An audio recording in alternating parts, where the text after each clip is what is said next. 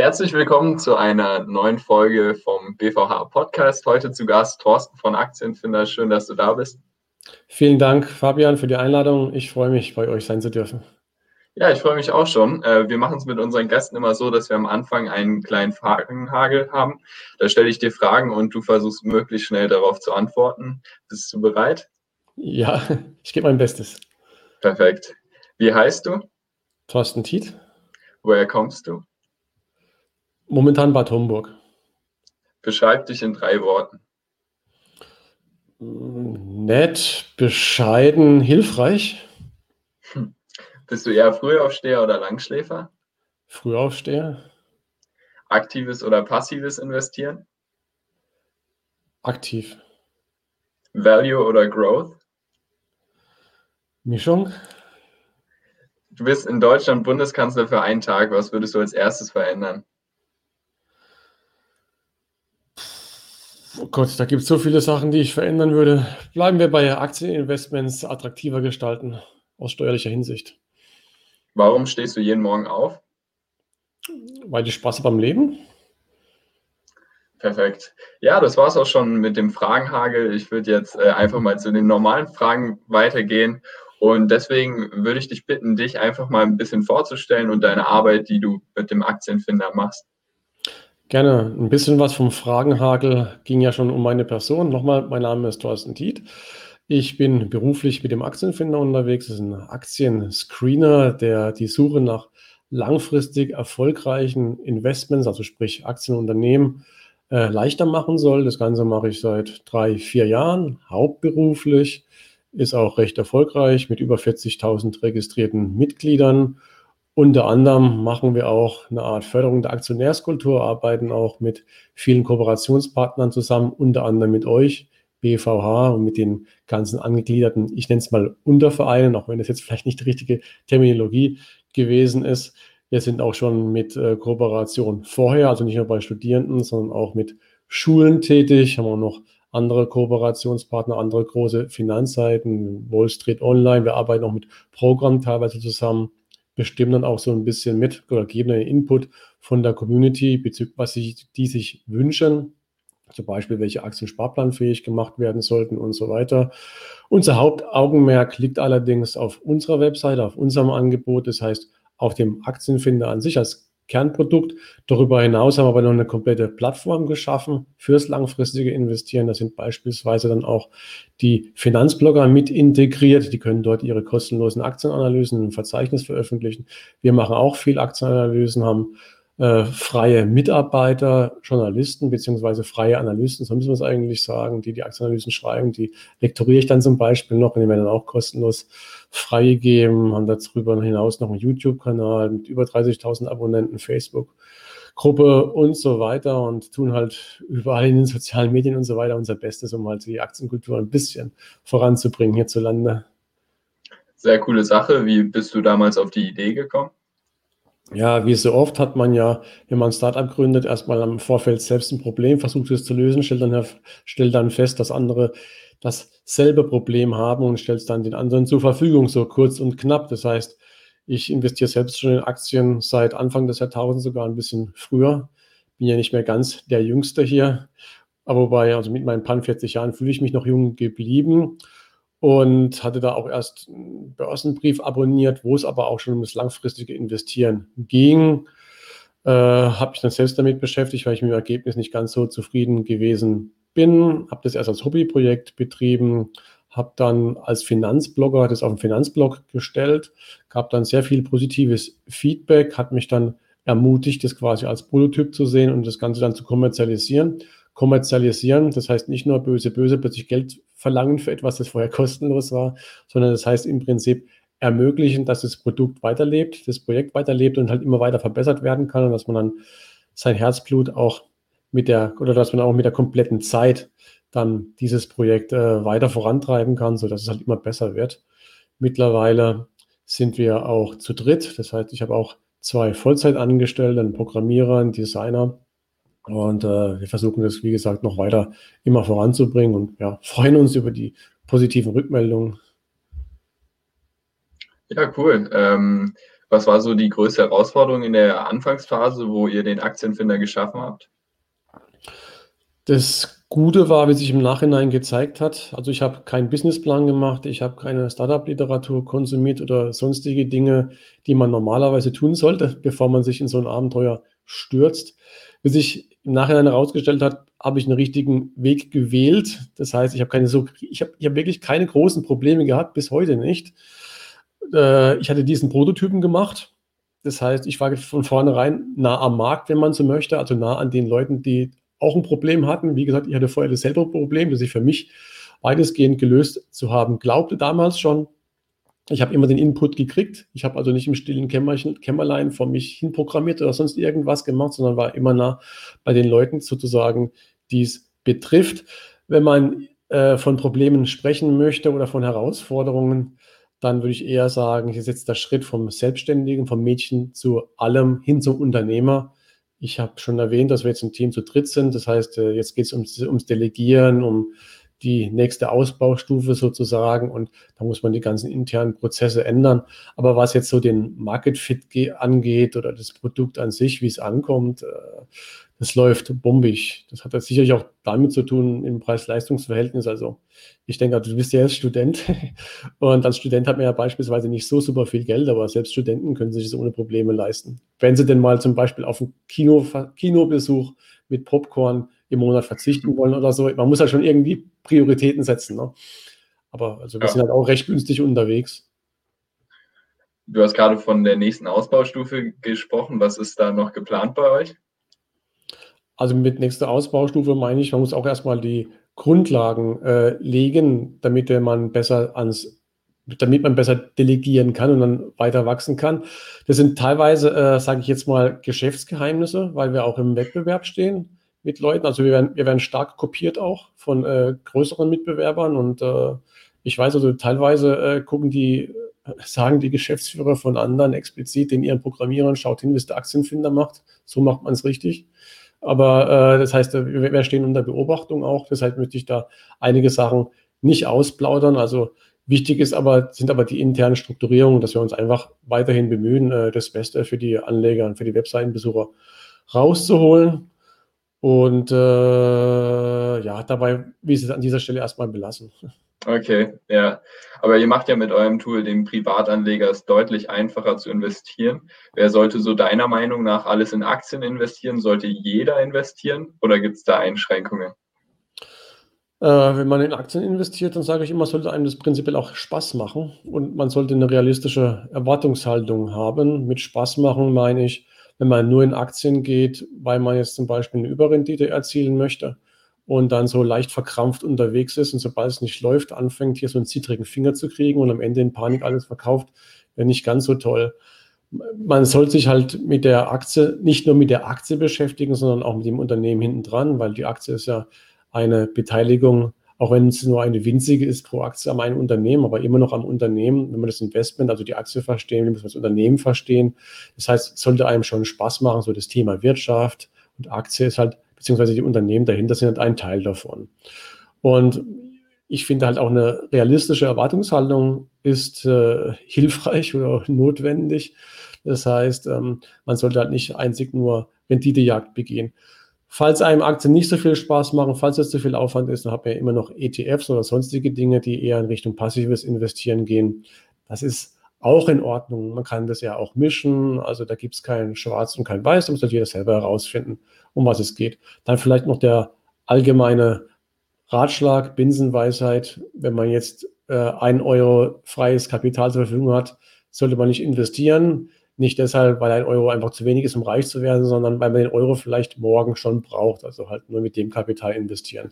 Dass man mittelfristig nicht braucht, das sind halt ein paar Jahre mal. Weil die Erfahrung einfach gezeigt hat, Kurzfristig kann alles passieren mit dem Aktienmarkt. Man weiß nie quasi, wann es nach oben oder wann es nach unten geht. Aber je länger du dabei bleibst und in Aktien investiert, investierst, die erfolgversprechend sind, da hilft ja unter anderem der Aktienfinder, umso höhere Wahrscheinlichkeit, dass du auf der Siegerstraße stehen wirst am Ende der Tage. Ja, du hast gerade schon so ein bisschen von Aktien und ETFs gesprochen. Wie investierst du persönlich? Bist du eher ein aktiver Investor oder ein passiver? Das war doch Teil des Fragenhagels, wenn mich Genau, richtig ja. erinnere. Was habe ich denn da geantwortet? Du hast aktiv gesagt. auch oder ak ja gut. Es kommt immer noch ein bisschen drauf an, was verstehst du denn unter aktiv, ne? Also, der der Volksmund und ich glaube, so wie wie du's meinst, ist es zum Beispiel ETF oder Aktie und da ganz klar Aktie. Aber man könnte es man könnte es noch so ein bisschen weiter treiben und und sagen, ja, 'n Buy and Hold, äh, Investor ist auch ein passiver Anleger. Der hat irgendwann mal 'ne Ak 'ne Handvoll Aktien gekauft und danach, äh, legt er die Hände in den Schoß und tut nichts mehr. Ist ja auch nicht allzu aktiv. Also, ich mache zum Beispiel auch noch was mit Aktienoptionen und, äh, solche Geschichten und da kommt es dann auch schon mal vor, dass eine Aktie relativ kurz gehalten und dann wieder verkauft wird. Wobei ich auch darauf darauf achte, dass es Aktien sind, die ich im Notfall auch länger behalten kann. Also, auch da achte ich auf das langfristige Gewinnwachstum. Also, aktiv, sagen wir mal, um es einfach zu machen. Okay. Wie schaffst du es dann entspannt zu bleiben, auch wenn man kurzfristig mal starke Verluste und starke Gewinne hat bei Aktien? Na ja, alle man gewöhnt sich an alles im Leben. Der Mensch ist ein Gewohnheitstier. Äh, ich war bei der Finanzkrise schon dick dabei, habe auch mal einen Blogbeitrag geschrieben, äh, und habe auch da, äh, Screenshots gemacht, wie weit mein Depot da im Minus gewesen ist. Da musste ich noch zurückgreifen auf ein paar Psychotricks, wie ich hatte mir 'n Indexstand vom DAX quasi ausgerechnet, ab wann ich wieder im Plus bin und mir dann gesagt: „Irgendwann wird das bestimmt wieder erreicht.“ Also, so irgendwelche irgendwelche komischen Kniffs. Und dann ging ja natürlich auch mal im Optionshandel das eine oder andere schief. Also gleich mal geht's dann gleich um fünfstellige Beträge. Ich bin mit Wirecard, äh, auch Geld verloren, habe da auch 'n YouTube-Video gedreht. Also, keiner von uns, also weder Warren Buffett noch Thorsten Tietz noch irgendjemand anders ist vor Fehlschlägen gefeit. Und, äh, das will ich auch gar nicht verhehlen. Am Ende kommt am Ende kommt drauf an, ne, was unterm Strich quasi hängen bleibt. Und da bin ich ganz zufrieden.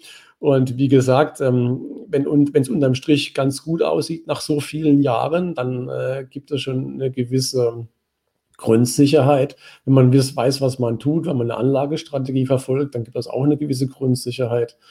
Und insofern also ich also ich habe einfach so viel Erfahrung, dass mir dass ich über den Schwankungen quasi schon stehe, was die Gefühlswelt angeht. Für Einsteiger und sowas kann ich nur nahelegen, dass sie sich halt ein bisschen mit dem Thema Aktien erstmal grundlegend beschäftigen, dass sie halt wissen, dass es da eine gewisse Schwankung gibt, dass das ganz normal ist, dass sie halt eine Anlagestrategie machen, dass sie ihre Hausaufgaben machen, äh, dass sie eine Anlagestrategie haben, dass dann, äh, ihre Aktien entsprechend aussuchen, dass sie gewisses Vertrauen in die Unternehmen haben haben, die dahinterstehen und so weiter. Und dann sollte das reichen. Man kann ja noch damit äh, Gleichinteressierten in den sozialen Netzwerken oder wo auch immer auf Facebook zum Beispiel, Aktienfinder-Community, sich austauschen und da dann nochmal ein bisschen Beistand holen, falls es erforderlich ist. Wie schützt man sich vor so großen Verlusten wie beispielsweise mit SAP und Wirecard dieses Jahr? Wie stellt man sein Portfolio da richtig auf? Also mit äh, SAP und Wirecard sind jetzt erstmal zwei unterschiedliche Paar Schuhe, sind beides deutsche Tech-Aktien und SAP ist 20% oder 21% glaube ich, gefallen innerhalb eines Tages, hat sich mittlerweile weites, also wieder erholt, also von 90 Euro wieder auf 100, glaube ich, von 120 sind sie gefallen auf 90, irgend sowas in der Richt Größenordnung. Langfristig, also ich habe auch SAP, langfristig bin ich aber immer noch äh, ziemlich dicke im Plus. Man kann sich gegen solche äh, Widrigkeiten oder solchen Gegenwind wie bei SAP einfach nicht schützen. Da wird halt mal da gibt es halt einen, einen, Quartalsbericht, da sagt dann das Management was und dann ist der Markt enttäuscht. Und wir wissen, dass Mr. Market, der neigt zu Übertreibungen kurzfristig und genauso auch zu Untertreibungen. Man auch das ein bisschen schizophren und heute Höhe, morgen Hot. Deshalb kann kurzfristig, wie gesagt, alles passieren. Aber wenn man ein Unternehmen hat wie SAP, ist immer noch ein Qualitätsunternehmen und äh, ich bin zuversichtlich, dass auch irgendwann, es kann, kann, durchaus auch länger dauern, ein Jahr, zwei, drei Jahre, auch wieder dann diese 130 Euro oder so erreicht werden. Da ging, die, die Umsätze gingen nur um drei Prozent, sage ich, in, in, in Summe ging es irgendwie summa summarum um drei Prozent zurück, hat man die äh, Prognosen so leicht gekappt und der Aktienmarkt hatte gleich minus 20 Prozent oder so gemacht innerhalb eines Tages. Wirecard ist ein anderes Kaliber, war zu Recht einer der größten deutschen äh, Finanzskandale überhaupt hat auch dem deutschen Börsenplatz nicht gut getan. War ja eines der, eines der wenigen Vorzeige, Tech-Vorzeigeunternehmen gewesen. Und es war jetzt ein großer Betrug, der dahinter war, 1,9 Milliarden Euro, angeblich irgendwo auf einer Bank in den Philippinen, nicht existiert, nie existiert. Ernst Young hat immer sein Testat runtergesetzt, jahrelang, und äh, lässt also viele Sachen am Finanzplatz Deutschland nicht in gutem Licht erscheinen. Ich bin auch auf Wirecard reingefallen, weil ich, weil ich, weil ich, weil ich argumentiert habe, äh, wenn es ein Betrug wäre, dann müsste es um so, große, so, um so große Beträge gehen, dass ich für unwahrscheinlich halte, dass das passiert ist. Wurde schließlich geprüft. Naja, das war ja dann auch der Grund, warum es ein Riesenskandal war. Es waren tatsächlich große Beträge. Dagegen diesen Reinfall kann man sich so erstmal nicht schützen, wobei mir da nicht alle zustimmen werden. Es gibt dann sagen, ja, es gab immer schon warnende Stimmen bezüglich Wirecard und so weiter. Das stimmt auch, aber allgemein kann man sich nicht schützen bezüglich eines Fehlgriffs oder so. Das, das geht nicht. Aber man kann diversifizieren, man legt nicht alle Eier bzw. Aktien in ein Depot oder Korb, je nachdem, wie man es will, sondern diversifiziert. Das hat mich ja auch gerettet. Ich habe dieses Jahr ein wunderbares Jahr bezüglich der Rendite, trotzdem Wirecard-Desaster. Mhm. Also Diversifikation dann. Wie sieht so deine Diversifikationsstrategie aus? Ja, ich suche ich such, ich such, ich such mir erfolgversprechende Aktien, zwar mehr als eine, und äh, die lege ich dann ins Depot. Also, ich weiß okay. gar nicht, wie viel. Ich, ja, also, wenn man es also, wenn man's wenn man's, wenn man's runterbricht, immer auf das Wesentliche, ist das so einfach eigentlich, dass, dass, dass ich teilweise schon, dass ich teilweise Probleme habe, mich in die Leute reinzuversetzen, die die Probleme haben und die Fragen stellen. Gott sei Dank stellt man mir immer wieder Fragen, weil ich in einer Community bin und dann merke ich doch, dass es nicht so selbsterklärend ist. Also meine Antworten kommen deshalb teilweise vielleicht schon ein bisschen flapsig daher. Aber grundlegend ist es wahr. Man, man, ich habe eine Anlagestrategie. Äh, ich fahre zum Beispiel keine Dividendenstrategie. Das heißt, äh, für mich ist es nicht wesentlich, ob eine Aktie Dividende ausschüttet oder nicht. Ich interessiere mich fürs langfristige Gewinnwachstum der Aktie und da bin ich bei Aktien engagiert, die jetzt, sage ich mal, so mittelschnell äh, wachsen, bis langsam sogar. Also so Langeweile wie 3M zum Beispiel habe ich noch im Depot oder Unilever, die also ganz, sogar auch Dividendenzahler sind übrigens, die ich aber schon ewig lange im Depot habe. Die sind teilweise sogar noch steuerfrei, weil ich sie vor der Abgeltungssteuer, vor Einführung der Abgeltungssteuer äh, ins Depot gelegt habe. Deshalb möchte ich mich da auch ungern von trennen. Äh, geht hindern bis zu Tesla. Also bis schon etwas Spekulativem. Das sind dann aber auch Dinge, wo ich dann auch kommuniziere, dass es auch spekulative Investments sind, wo ich dann auch immer sage, hier musst du eine Story haben. Also wenn du in solche Aktien wie Tesla investierst, dann musst du ganz klar wissen, warum du das machst. Du musst halt quasi die Story haben, weil es ein riskantes Investment ist. Äh, ist aber deutlich die Minderheit meines Depots. Also die meisten Aktien sind dann auch so äh, Aktien wie die, die ich jetzt schon erwähnt habe, aber beispielsweise auch Amazon, Microsoft, äh, Alibaba beispielsweise, solche Aktien auch. Also doch auch schon relativ viel äh, Technologieaktien, auch im Bereich Software habe ich. Wie suchst du dann immer die Positionsgrößen aus? Wenn du jetzt sagst, ich mache mit Tesla eine Spekulation, wie viel Prozent deines Portfolios äh, steckst du dann in Tesla-Aktien?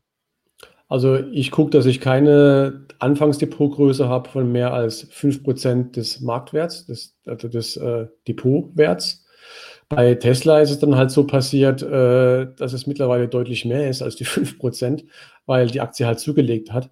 Aber das ist für mich dann kein Grund, das zu verkaufen. Es gibt dann auch Leute, die sagen, im Rahmen des Risikomanagements nehme ich dann Gewinn weg. Das heißt, ich verkaufe einen Teil der Aktien oder so, äh, um, das, um die Position wieder zu minimieren. Ich lasse es laufen, bin mir natürlich bewusst, dass es wieder nach hinten gehen kann, aber ich lasse es laufen, solange die Story für mich intakt ist. Damit meine ich jetzt nicht äh, aus technischer Sicht, die, äh, dass jetzt noch Momentum nach oben ist. Damit meine ich nicht einmal, und das ist dann, deshalb ist Tesla auch hier wirklich die Ausnahme. Damit meine ich auch nicht so die, eine klassische Value-Bewertung dieser Aktie. Dass, dass, dass Tesla nicht ganz günstig ist, steht wohl außer Frage. Äh, für mich ist es die Story, die Wachstumsstory an sich, weil ich trage mich auch mit dem Gedanken, ich habe Tesla mit, mit, dem Gedanken gekauft, dass wenn Elon Musk quasi die Kurve kriegt äh, und äh, seine Träume, kann man ja sagen, Visionen, Träume tatsächlich wahr macht, dann wird Tesla am Ende äh, sehr, sehr viel wert sein. Und das heißt, es ist zwar, hat zwar spekulativen Charakter, diese Investition, es ist aber langfristig angelegt. Okay, und wenn jetzt sehr, sehr viele Analysten sagen, dass dieser Preis nicht gerechtfertigt ist, äh, hältst du dann trotzdem an deiner Wachstumsstory fest?